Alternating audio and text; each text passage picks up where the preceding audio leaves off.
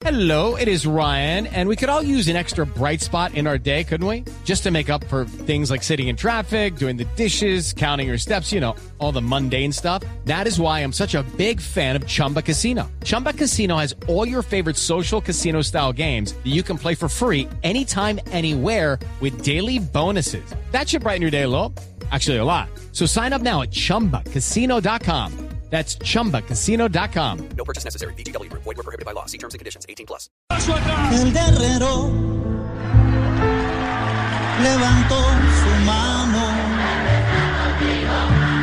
señalando hacia el infinito. El guerrero El 18 de agosto de 1989 quedará marcado en la memoria colectiva de los colombianos para siempre. Fue un día muy doloroso para todos. Ese día, hacia las 9 de la noche, fue asesinado en la plaza principal del municipio de Soacha, en Cundinamarca, el que era considerado como la esperanza para salir de el flagelo del narcotráfico del temor ante los actos terroristas, de la corrupción que representaba esa ya tristemente desarrollada alianza entre políticos y narcotraficantes. Ese día, a esa hora, fue asesinado Luis Carlos Galán Sarmiento. Las balas asesinas del narcotráfico, aliado con integrantes del ejército y con la ayuda del DAS, produjeron uno de los momentos más difíciles de la historia política de Colombia de los últimos 50 años.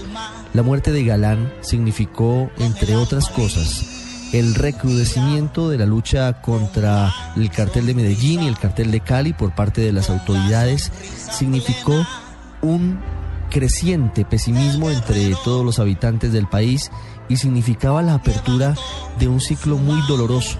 Pocos meses después, serían asesinados otros aspirantes a la presidencia de la República.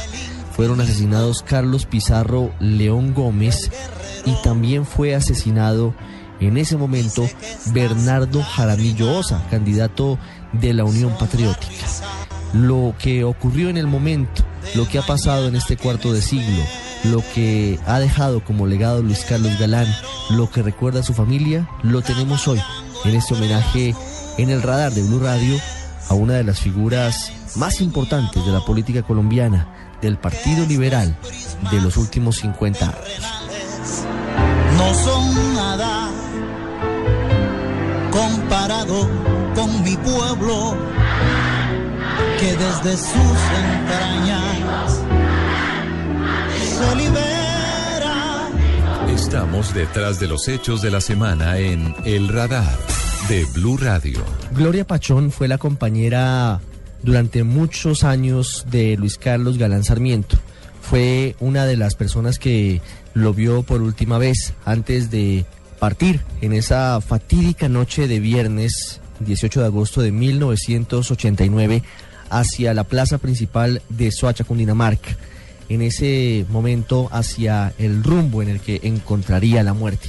Un cuarto de siglo después, queremos hablar con ella para conocer un poco lo que ha sido de su vida, lo que ha visto con lo que ha sucedido en Colombia 25 años después y sobre la forma en la que el legado de Galán permanece entre nosotros.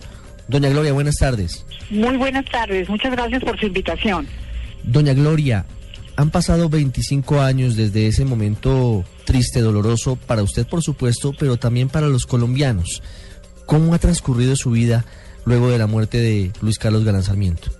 Bueno, lo, lo, primero que tendría que decir es que por una parte parece que hubiera sido un siglo. eh, la fe, desde la fecha en que, en que Luis Carlos murió, pero por otro lado parecería también que no ha pasado el tiempo, porque en algunos aspectos las cosas siguen igual. Eh, siguen iguales muchos de los problemas que tenemos en el país. Eh, sigue muy parecida la manera, por ejemplo, de, hacer política en el país. Entonces, em, a, a lo largo de estos años, eh, nosotros que hemos tratado de recordar, eh, es decir, todas las propuestas que hizo Luis Carlos, todas sus inquietudes, todo su amor por Colombia, eh, pues es algo que, que pa- para nosotros permanece y que está por eh, eh, está por definirse en muchos aspectos. Entonces, eh, estos 25 años mm, me parece que en algunos aspectos el país, por ejemplo, ha mejorado, pero en otros no solamente eh, se ha quedado atrás, sino que también tiene una serie de problemas pues mucho más graves. Y yo creo precisamente que por esa razón, pues los- lo, lo que se ha llamado los postulados de Luis Carlos Galán no, están vigentes más que nunca. Y cuando uno ve, por ejemplo, la reacción entre la gente del común, entre los ciudadanos con los cuales uno eh, tiene la oportunidad de tratar en la calle, en distintas eh, circunstancias, en distintos lugares, la memoria de Luis Carlos sigue viva, mas no sigue viva, por ejemplo, en algunas costumbres políticas. Entonces, es una, es, una contradicción, pero al mismo tiempo es un motivo para seguir adelante, por lo menos en, en, en, en la intención de que ese legado de Luis Carlos pues no se pierda. ¿Por qué decidió él, en últimas, viajar, ir a Suacha, a pesar de los riesgos que tenía, de las preocupaciones de sus allegados, de haber sido incluso objeto de un atentado que por fortuna no lo tocó en la ciudad de Medellín unos días antes? ¿Por qué ese camino decidido hacia Suacha cuando había tantas advertencias? Bueno, eh, yo, yo creo que me parece que, que en cierta forma eh, a, a Luis Carlos le ocurría algo que también me, me ocurría a mí, que a pesar de todo eso, a pesar de las amenazas, a pesar de esos eh, eh, atentados fallidos, a pesar de eso, pensábamos que a él no le podía pasar nada porque era tanta la fuerza que él tenía, la, la- fuerza que él emanaba pues de su, eh, es decir, de su trabajo, de su persona, de, de la manera como él afrontaba eh, todas esas eh, todos esos inconvenientes y todos esos peligros. En el fondo, nos queríamos convencernos de que a él no le, no le podía pasar nada. Y yo creo que Luis Carlos se fue a Soacha con ese convencimiento, porque si no, yo creo que no habría ido. En ese momento sus hijos eran pequeños, tal vez eh, el mayor era Juan Manuel y él eh, pronunció un discurso al frente del cementerio central cuando miles de colombianos lo despidieron tras su asesinato. ¿Cómo recuerda usted ese momento en el que debe usted afrontar la muerte de Luis Carlos Galán Sarmiento teniendo apenas a, sus tres hijos eh, en etapa de crianza? Bueno, medianamente eh, ya criados, jóvenes, pero, pero todavía con mucha necesidad de, de tener la figura del padre. No, pues en realidad eran niños, porque, Claro. porque en esa época de 17 años era casi, casi, casi un niño. ¿no? Pero, pero la verdad es que eh, como ellos nacieron dentro de la política, sus primeros años y toda la, toda su vida no vivieron algo diferente de la política. Eh, Juan Manuel, por ejemplo, comentaba, y lo mismo eh, Carlos Fernando y Claudio, que ellos no recuerdan eh, haber, haber estado en alguna oportunidad fuera de una campaña política. Siempre estuvieron en una campaña política. Entonces, eso creo yo que en cierta forma, o por lo menos en ese tema, los hizo madurar y los hizo y los convirtió tal vez eh, tal vez en, en- en niños un poco un poco distintos en ese en ese aspecto, en ese sentido. Y el resultado de, de conversar y de oír eh, a Luis Carlos en en las últimas, además en los últimos, eh, los últimos días y en los últimos meses, sobre cómo estaba preparando lo que podría ser un gobierno suyo. Marcó toda una época el discurso de, de Juan Manuel Galán, porque además de todo, le entregó la herencia política de Luis Carlos Galán a César Gaviria. Lo recordamos los colombianos. ¿Cómo se vivió ese momento? Sí, el momento, pues yo fui la primera, la primera sorprendida porque nunca, nunca me imaginé eso. Pero, pero, pero haciendo, pero reflexionando, probablemente él buscó en ese momento una solución, una solución a algo que nosotros, que a nosotros nos preocupaba, que era precisamente el, el peligro de que desaparecido Luis Carlos, pues desaparecía todo.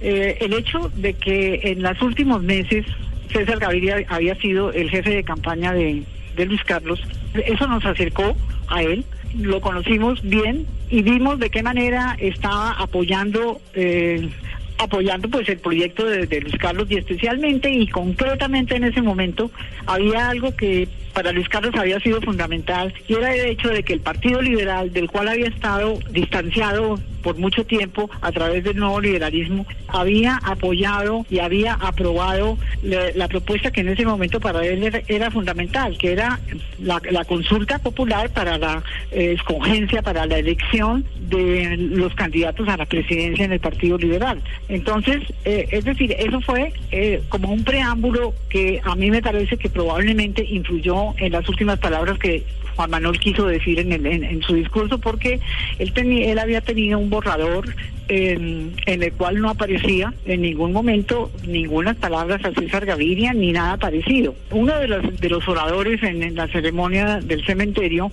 Gabriel Rosas, terminó con la frase de Luis Carlos que decía siempre adelante ni un paso atrás y lo que fuere menester sea. Juan Manuel había escrito eso porque él lo había oído muchas veces y eso era lo que él tenía escrito en su discurso pero después en, en, en, el papel en el papel que, que, que le empezó a leer borró la última parte y la cambió por la mención de César Gaviria allí está esa historia eh, que muy pocos muy pocos conocen de, del pronunciamiento de Juan Manuel Galán sobre César Gaviria en el momento en el que se despide, se da el último adiós a Luis Carlos Galán Sarmiento. Doña Gloria, una última pregunta. Sí. ¿Cómo se imagina usted a Luis Carlos Galán Sarmiento hoy, si estuviera vivo? ¿Cómo analizaría el país? ¿Cómo sería Colombia? ¿Cuál sería su papel en la política? Si hablamos, por ejemplo, de, todo ese espacio que hubo en el cual él no estuvo y llegara hoy llegara hoy, después de, después de esa ausencia de 25 años, yo creo que habría muchas cosas que lo, que lo preocuparían bastante. El hecho de no haber alcanzado la paz, y estoy segura que estaría totalmente de acuerdo con los uh, intentos que se están haciendo ahora y con la intención que tiene el presidente Santos de llegar a un, uh, a un final feliz en este problema de la, de la guerra.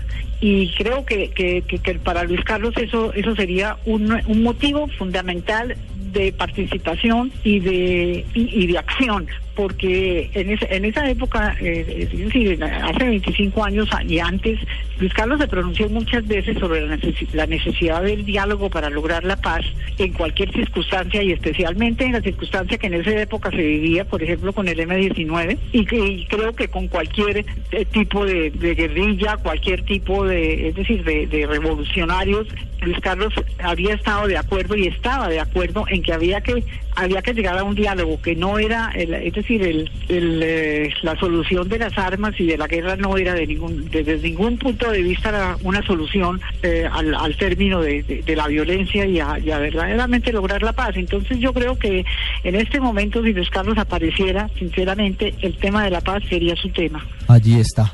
Lo que hoy sería Luis Carlos Galán seguramente como expresidente de Colombia apoyando y acompañando las iniciativas de paz para definitivamente acabar con tantos años de violencia en nuestro país. Doña Gloria Pachón, como siempre, es un gusto hablar con usted. Muchas gracias por habernos atendido hoy a El Radar de Blue Radio. Muchísimas gracias a ustedes.